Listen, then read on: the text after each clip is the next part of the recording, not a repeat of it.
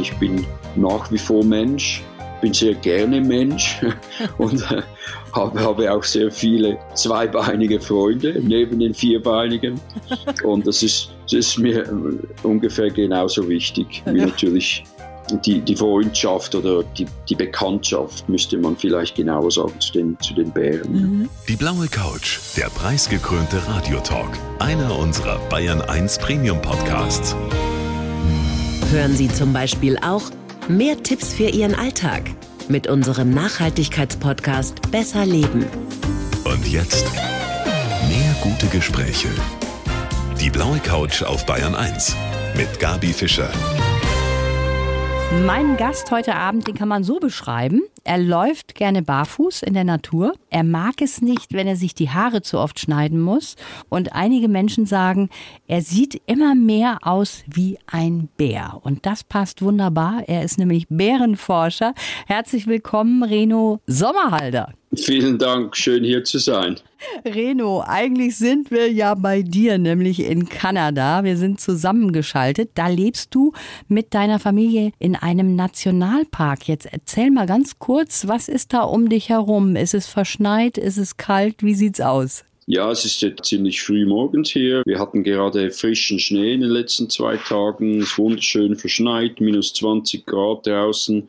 Und wir wohnen hier gerade am Rand von unserem Dorf hier und könnten also hinten zur Hintertür rausspazieren und sind dann gleich im Wald, wo die wunderschönen Freunde, die vierbeinigen Freunde, die Tiere leben. Das hört sich sehr schön an. Wie ist denn das? Schleichen die auch schon mal bei euch ums Haus, die Bären?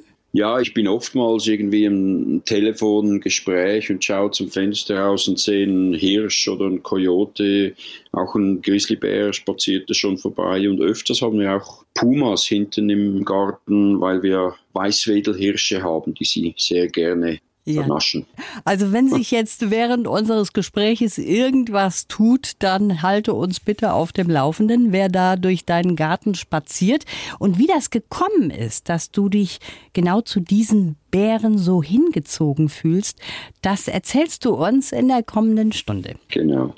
Du kommst aus der Schweiz, Reno, hast Koch mhm. gelernt bis dann so eine Begegnung mit einem Bären deinen Lebensweg total verändert hat. Was war das für eine Begegnung? Erzähl mal. Ja, das war vor gut 35 Jahren jetzt schon und ich war da als naiver 19-jähriger Jüngling unterwegs hier in Kanada zum ersten Mal in den großen ausgedehnten Wäldern und hatte als Geschenk, als Abschiedsgeschenk von einer Tante bekam ich ein kleines Schweizer Kuhglöckchen das ich dann jeweils den Tag durch an meinem Rucksack befestigte auf meinen Wanderungen. Und in der Nacht habe ich das dann in meiner Zeltdecke aufgehängt. Und irgendwann bin ich in meinem Zelt am Schlafen, morgens um zwei oder drei Uhr, da, da bimmelt meine kleine Türglocke, mhm. wenn man so will. Und ich richte mich auf, so im Halbschlaf in meinem Schlafsack und starre ins Gesicht eines Bären, der vorne links bei meinen Füßen die Zeltwand aufgerissen hatte. Und äh, es war ein ziemlicher Schock für uns beide, habe ich das Gefühl, immer noch nach all diesen Jahren.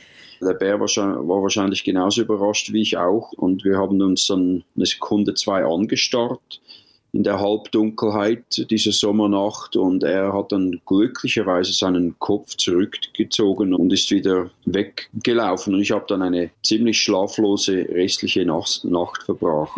das kann ich mir vorstellen. Du hattest mittlerweile über 10.000 Begegnungen mit Bären. Du lebst selber in Kanada, hast du gerade gesagt, verbringst die Sommer in Alaska, auch in Russland. Du bist ein ganz renommierter Bärenforscher geworden nach dieser Begegnung, von der du gerade da erzählt hast. Wie soll man sich denn eigentlich verhalten, wenn man auf einen Bären trifft?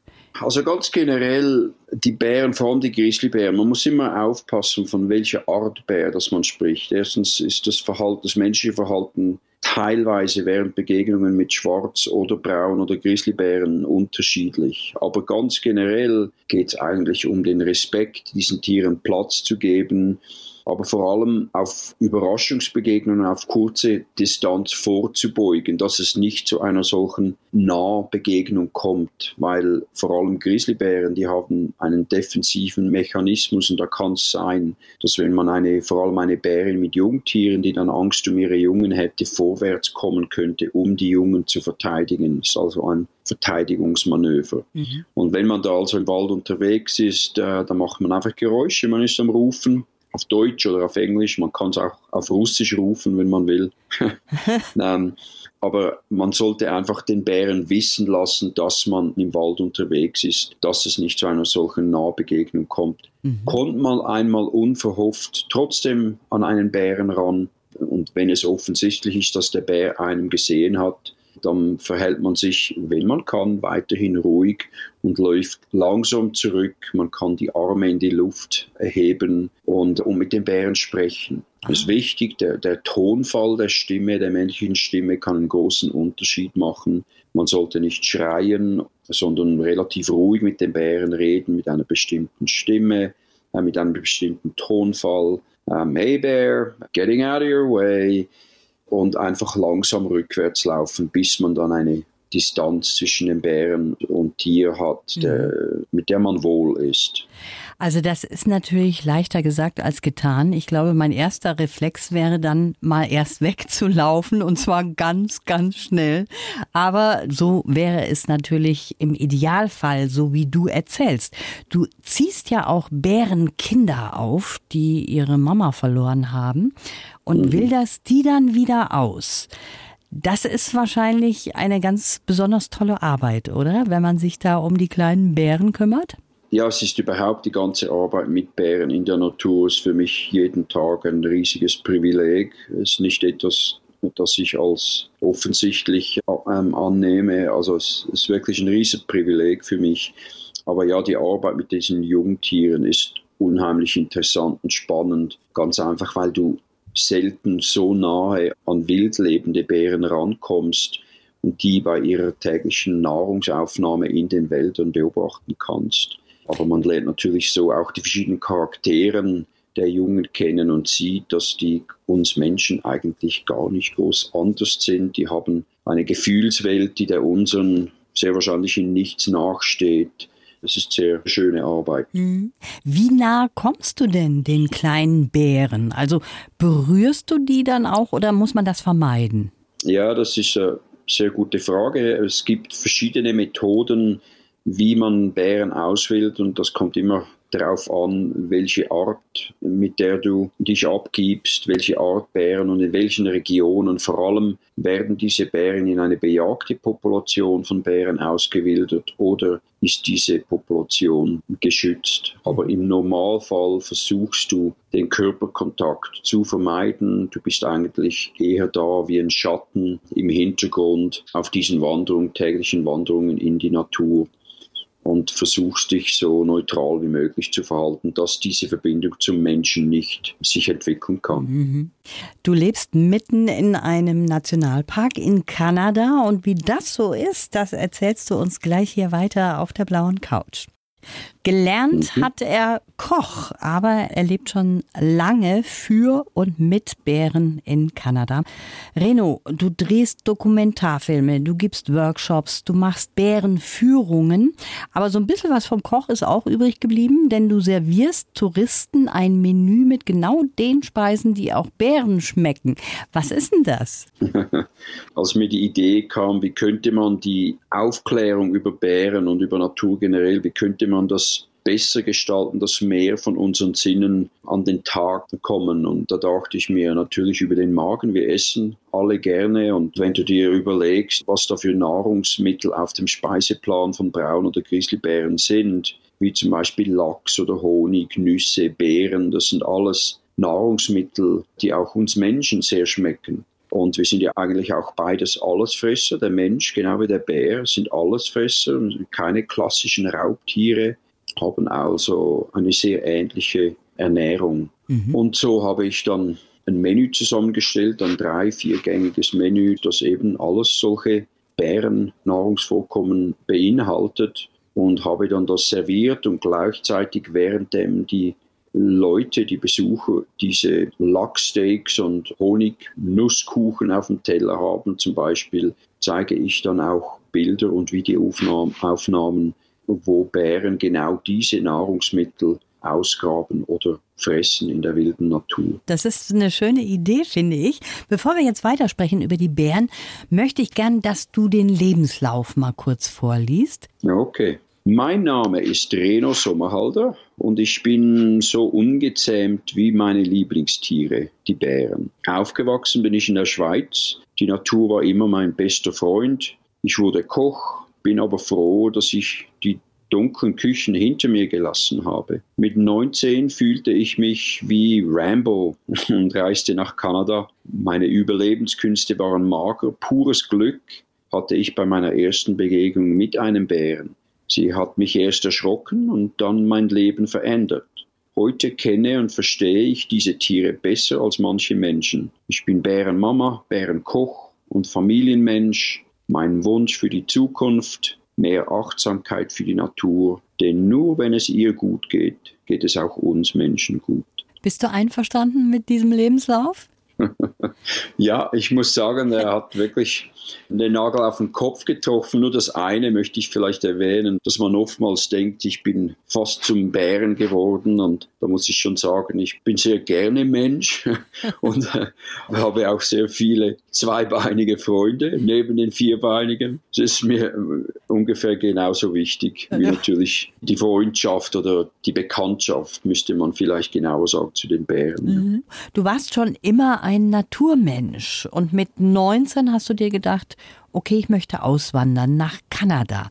Also wenn ich da an meine eigenen Kinder denke, dann hätte ich mal erst als Mutter meine Bedenken angemeldet und hätte gesagt, Mensch, 19 Jahre, das ist ein bisschen früh.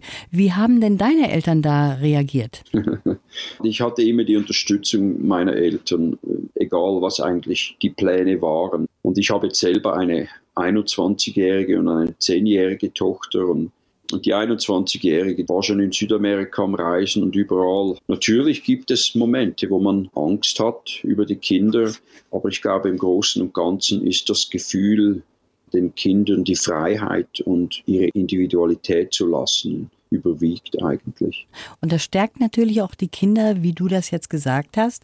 Und deine Eltern haben dann auch gesagt, Reno, okay, pass auf dich auf, aber du darfst. Genau, so ähnlich, ja. Und die kamen mich dann auch mehrmals besuchen hier in Kanada und unser Kontakt hat eigentlich nie abgebrochen, der war immer sehr stark. Trotz der Entfernung, das ist schön. Du hast jetzt vorgelesen, dass du Bären mittlerweile manchmal besser verstehst als manche Menschen. Kann man sagen, da findet auch eine Kommunikation statt? Ja, da findet mit Sicherheit eine Kommunikation statt. Ich hatte Dutzende und Aberdutzende von Begegnungen mit Bären, wunderbare Begegnungen und auch Kommunikation eigentlich stattfinden kann. Erzähl uns mal davon. Wie findet so eine Kommunikation statt? Ja, das eine Mal kann ich mich erinnern, es war in Alaska ungefähr vor sechs Jahren oder so. Da war eine blonde Bärin und sah diese Bärin, die Richtung mich kam und die kam dann immer näher und näher und, und auf einmal war sie dann bei mir oder in 30 Meter und das ist in diesen Küsten, Säckenwiesen ist das nichts Abnormales. Da hast du manchmal 10, 15 Bären um dich herum und die sind alle friedlich am Grasen. Aber diese jüngere blonde Bärin, die kam wirklich auf mich zu und die hatte ein offensichtliches Interesse an mir. Mhm. War aber null Aggression in ihrem Verhalten zu spüren oder zu sehen. Und als sie dann bis auf fünf Meter auf mich rankam, da stand ich dann auf und sprach mit ihr und sagte, hey, äh, das ist nah genug, it's close enough. Und sie machte dann einen Bogen um mich rum und nahm Platz. Da war ein kleiner Bach neben uns, vielleicht 15, 20 Meter neben mir. Sie lag dann da an dem Bach auf der Seite ab und nahm mit ihrer Tatze Dreckklumpen von der Flussuferböschung rauf und machte sich kleine Dreckballen zurecht mit ihren zwei Vorderpfoten und schaute immer wieder zu mir rüber, als ob sie mich zum Spiel animieren wollte Aha. und stieß dann all diese kleinen Dreckhaufen über die Uferböschung in den Gletscherfluss rein und schaute, wie denn das Ganze weggespült wurde vom Fluss und schaute immer wieder zu mir rüber. Und als ich die Einladung zu diesem Spiel nicht annahm, stand sie dann irgendwann auf, schwingte ihren Kopf links und rechts im Kreis herum und das ist immer ein Anzeichen von Jungbären, dass sie spielen wollen. Und sie kam dann zu mir rübergerannt und dann bin ich wieder aufgestanden, habe dann mit meiner Stimme ihr klar gemacht, dass sie mit mir nicht spielen kann, wie sie das mit anderen Artgenossen vielleicht tun kann. Mhm. Und, und sie war dann beleidigt und stolzierte dann über den Gletscherfluss weg und fing wieder an zu grasen. also das ist eine schöne Begegnung, finde ich. Aber viele hätten wahrscheinlich erst einmal, wäre denen das Herz in die Hose gefallen, wenn da so ein Bär so nah kommt. Ja, und das ist manchmal auch problematischer natürlich. Ich habe viel Erfahrung mit diesen Tieren, aber auch ich weiß natürlich nicht alles. Man wird nie alles wissen über die Natur oder über andere Arten. Aber das Wichtigste ist einfach in dem Ganzen, dass man den Tieren genug Raum lässt, dass ich nicht auf den Bären zugehe, sondern dem Bären den Entscheid überlasse, ob er näher an mich rankommen will oder nicht. Du lebst mit deiner Partnerin und deiner kleineren Tochter mitten im Naturschutzgebiet und sagst, deiner Partnerin ist auch klar, dass sie dich mit den Bären teilen muss. Ist das tatsächlich so? Ja, ich habe meine Partnerin mit der Andrea, die ist auch sehr gerne alleine ab und zu. Sie lässt mir sehr viel Freiheiten mit meiner Arbeit. Sie versteht auch, dass es meine Leidenschaft ist und dass ich hier weiterleben will und möchte. Und ich meine, die, ich verdiene natürlich teilweise auch mein Geld damit und dass mhm. ich dann in dieser, während der Zeit, wenn die Bären nicht Winterruhe betreiben, dass ich dann einfach relativ viel unterwegs bin. Aber dafür bin ich wie jetzt auch im Winter sieben Tage pro Woche meistens zu Hause und gebe mich dann mit meiner Familie sehr intensiv ab. Und oftmals haben wir dann auch im Sommer auch Projekte, wo wir gemeinsam zu den Bären reisen können, was immer ein wunderbares Gefühl ist, wenn wir alle zusammen diese Erlebnisse machen können. Ja. Er ist mit Leib und Seele Bärenforscher, Reno Sommerhalder auf der blauen Couch, zugeschaltet aus Kanada. Das finde ich auch immer sehr abenteuerlich, dass man auf dieser Welt tatsächlich so nah zusammenkommen kann, virtuell. Der Braunbär, Reno, der ist ja auch zu uns zurückgekommen, nach Bayern. Der berühmte mhm. Bruno wurde ja leider zum Abschuss freigegeben. Mhm. 2006 war das. Und auch in mhm. diesem Jahr ist hier wieder ein Tier mindestens in die Fotofalle getappt im Landkreis Garmisch-Partenkirchen. Wahrscheinlich aus Südtirol. Hat der sich verirrt oder ist der auf Futtersuche? Was denkst du? Also ein Verwirren gibt es eigentlich für Bären nicht. Die haben einen unheimlichen Geruchssinn, oder der sehr bekannt ist auch. Und Bären gehen eigentlich ihrer Nase nach. Aber all diese Bären, die da vom Südtirol in den letzten Jahren in die Schweiz, äh, nach Österreich, eben auch nach Deutschland eingewandert sind, äh, handelt es sich immer um junge männliche Bären. Das sind die, die, nachdem sie sich von der Mutter ablösen, weiter wegwandern als die Weibchen. Auch genetisch natürlich macht das natürlich Sinn, dass sie sich dann mit Weibchen verpaaren, die nicht mit ihren Genen verbunden sind. Und so gibt es eine genetische Auffrischung normalerweise in einer Population. Mhm. Also die ähm. sind quasi auf der Suche nach einer Partnerin und da gehen die auch weite Wege. Sie sind auf der Suche nach ihrem Streifgebiet, eigentlich ihr Streifgebiet zu etablieren und es ist so, wenn Sie da natürlich keine anderen Bären vorfinden oder Anzeichen oder Gerüche von Bären und während der Paarungszeit im Frühling natürlich Bärinnen, dann wandern sie normalerweise wieder zurück in ihr angeborenes Gebiet und etablieren sich dann ihr Streifgebiet angrenzend am Rand von der gesamtheitlichen Population, jetzt in diesem Fall im Trentino. Der Nuklei im Trentino, der adulten Weibchen, der ist noch relativ klein und der expandiert sich nur sehr, sehr langsam über die letzten 20 Jahre.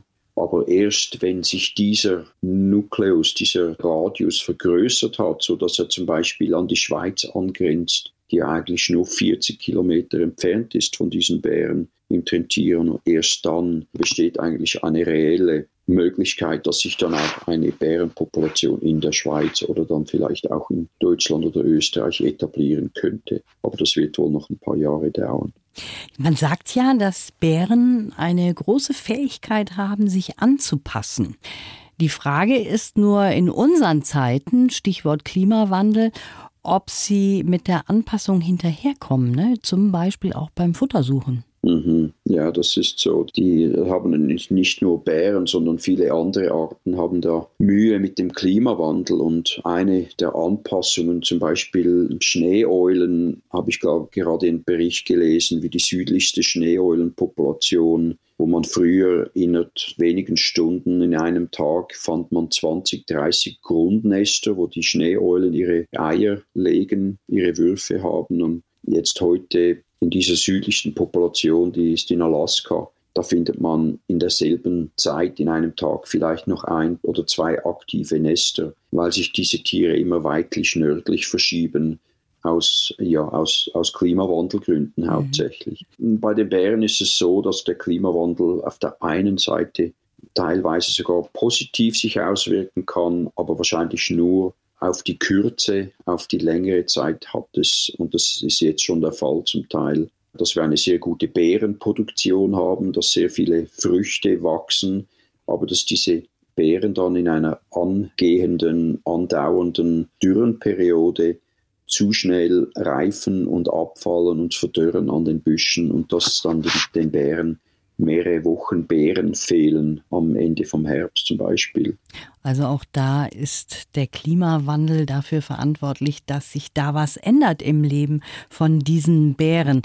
Wie ist das eigentlich bei dir? Wenn du Touren machst mit Touristen in Kanada, ja, solche Bärentouren, wie kann man sich das vorstellen und auf welche Gruppen von Bären trifft man da? Also es kommt immer darauf an, wo die Touren stattfinden. Wenn das jetzt hier in Kanada, wo ich lebe, da, wenn du dir vorstellst, der Banff Nationalpark, wir haben ja da vier Nationalparks, die alle zusammenhängen. Hier sind der Banff, Yoho, Kootenay und Jasper National Parks. Und die ganze Fläche dieser vier Nationalparks zusammen ist ungefähr halb so groß wie die Schweiz. Es ist also ein relativ großes Gebiet und in diesem Gebiet existieren vielleicht 100 bis 150 Braun- oder Grizzlybären. Mhm. Ist also eine relativ tiefe Dichte. Hier bei uns im Banff Nationalpark, dem größten Nationalpark dieser vier, haben wir ungefähr 60 Grizzlybären und das sind sehr wenige Bären auf dieser großen Wildnisfläche. Und demzufolge kann man auf Grizzlybärentouren hier nicht garantieren, dass man einen Bären sieht, sondern es sind mehr Ökologietrips oder Touren, wo man über diese Tiere lernt, was fressen sie, wo halten sie sich auf, kann man Begegnungen vermeiden, Nahbegegnungen. Aber ich muss dazu noch sagen, dass ich fast auf jeder Tour irgendwo irgendwann einen Bären finde weil ich natürlich mit meiner wunderbar entwickelten Menschenbärennase ähm, Erfahrung habe, wo sich die Bären wann ungefähr aufhalten. In Alaska oben ist das was anderes oder in Russland, wo wir Amtsansammlungen von manchmal 10 bis 30 Bären vor uns haben. Und da ist man relativ nahe bei diesen Tieren, stundenlang, wenn man will, sich ruhig verhält und manchmal sitzen wir den ganzen Tag an einem Fluss und die Bären sind vor uns, wenige Meter vor uns, am Lachsfischen und, und das geht alles extrem friedlich zu und her, ohne ja. dass man da irgendwelche Angst haben müsste. Toll, das hört sich sehr, sehr schön an. Aber ist dir denn auch tatsächlich schon mal was Brenzliges passiert im Zusammenhang mit Bären? Äh, ich habe in diesen 35 Jahren unter Bären bis jetzt habe ich, kann ich schon eine Hand abzählen, wie viele Bluff Charges, sagt man auf Englisch, oder Scheinattacken mhm. ich erlebt habe. Das sind vielleicht die brenzligsten Situationen, die ich erlebt habe. Und in jedem Fall bei einer solchen Scheinattacke, da kommt man eben unverhofft einen Bären ran. Meistens ist das eben eine Bärin. Und neun von zehn Mal wenden sie sich die Bären dann ab und rennen weg. Ähm, aber es kann eben zum Fall kommen, wo dann der Bär nicht wegrennt, sondern der hat dann das Gefühl, dass die beste Verteidigung der Angriff ist und kommt vorwärts. Aber eine Scheinattacke bleibt normalerweise eine Scheinattacke. Das heißt also, der Bär rennt auf dich zu in einem sehr hohen Tempo und haltet dann wieder einen Meter, manchmal zwei Meter vor dir, wendet sich und rennt wieder weg. Und manchmal wird das Verhalten dann auch wiederholt. Ui. Aber diese das, das ist natürlich, das tönt alles extrem ähm, beeindruckend und ist es auch, aber diese Scheinattacken, die geschehen so schnell, dass man glücklicherweise in den meisten Fällen gar keine Zeit hat zum Reagieren. Eben auch nicht zum falsch reagieren. Verstehe. Und als mir das zum ersten Mal passiert ist, das war vor ja, mehr als 20 Jahren. Es war eine Bärin mit drei Jungen in Alaska, die ich schon einen Monat lang begleitete und kannte. Und ich bin dann so durch die Heidelbeeren gekrochen, mehr oder weniger. Ich dachte, sie sei nicht mehr in der Region, weil ich ihre frische Fährte sah. Und die ging eigentlich weg von mir. Und ich war aber unmittelbar hinter meiner Hütte in einer Wiese, kam ich da raus in diese Wiese von diesen Heidelbeerenbüschen und sah dann links von mir, ein paar Meter weg von mir, eines der Jungtiere. Aha. Und da wusste ich instinktiv, oh, ich bin zwischen der Mutter und einem Jungtier und das ist oftmals, kann das nicht sehr gut sein und innerhalb eineinhalb, zwei Sekunden stand die Mutter vor mir. Die kam wie eine Dampfwalze durch den Wald angerannt und bis zu diesem Zeitpunkt, da hatte ich nicht gesprochen. Die wusste also, die hörte nur Geräusche, oder? Es hätte sich um einen anderen Bär handeln können. Und da fing ich sogleich an, mit ihr zu sprechen und sie drehte sich um, rannte weg und alles war ruhig. Und dort stolperte ich dann in die Hütte rein und mit schwachen Beinen und schaute hinten aus dem Fenster raus und da war sie wieder in der Wiese am Grasen, keine drei Minuten später. Also ein klares Anzeichen, meine Stimme hat mich dann als Mensch, als Reno zu erkennen gegeben, und sie wusste sogleich, dass die Gefahr vorüber ist. Mhm. Du hast eben gesagt, die haben so einen tollen Geruchssinn, Bären. Mhm. Ist das möglich, dass die dich auch erkennen an deinem Geruch? Ist dir das schon mal passiert, dass du dir gedacht hast, oh, wir sind schon mal zusammengetroffen? Die Bären kann man wiedererkennen. Bären haben Merkmale, sie haben Verhaltensformen, wie wir Menschen auch. Sie haben sogar einen unterschiedlichen Gang zum Teil, wie wir Menschen auch. Die kann man von der Distanz erkennen, wer jetzt dazu spazieren kommt. Und der Geruchssinn natürlich wissen die, ob es sich wieder um den Reno handelt oder um jemand anders. Sie hören es auch an unserem Tonfall an, an unserer Stimme an, ob es wieder derselbe ist oder nicht. Also es gibt verschiedene Möglichkeiten, wie sie uns wiedererkennen, ja, mit Sicherheit. Hm. Also die wissen, da ist wieder der Reno und der tut uns nichts. Jetzt komme ich noch zum Schluss, weil leider ist unsere Zeit auch schon vorüber, Reno. Zum Schluss mhm. ganz kurz auf Weihnachten. Du hast gesagt, das ist eigentlich auch eine schöne Zeit mit deiner Familie, die du zusammen mit der Familie auch mal verbringen kannst, weil du ja sehr viel im Sommer auch unterwegs bist. Wie gestaltet ihr Weihnachten? Oh, wir machen da kein großes kommerzielles ähm, Fest draus. Wir genießen eigentlich die Natur. Wir sind viel draußen im Schnee, auf den Skiern oder auf dem Schlitten, gehen auch zum Teil in Berghütten mit den Skiern und sind da einfach mit anderen Freunden und Familien am gut essen, am genießen, einander genießen und, und vor allem die Natur genießen. Für mich ist jeder Tag eigentlich ein Riesenluxus. Wenn ich mir nur vorstelle, dass ich frisches Wasser habe. Ich kann jederzeit meinen Hahn andrehen und ich habe da frisches Trinkwasser. Das alleine ist für mich ein Riesenluxus, ein Riesenprivileg, über dessen ich mich täglich bewusst bin. Das ist schön, wenn du das so siehst. Dann wünsche ich euch ein frohes Weihnachtsfest, wie auch immer ihr das verbringt. Und ich bedanke mich fürs Gespräch, Reno. Alles Gute dir. Wünsche ich euch allen auch und war sehr schön mit euch zu plaudern. Die Bayern 1 Premium Podcasts. Zu jeder Zeit, an jedem Ort. In der ARD Audiothek und auf bayern1.de. Bayern 1 gehört ins Leben.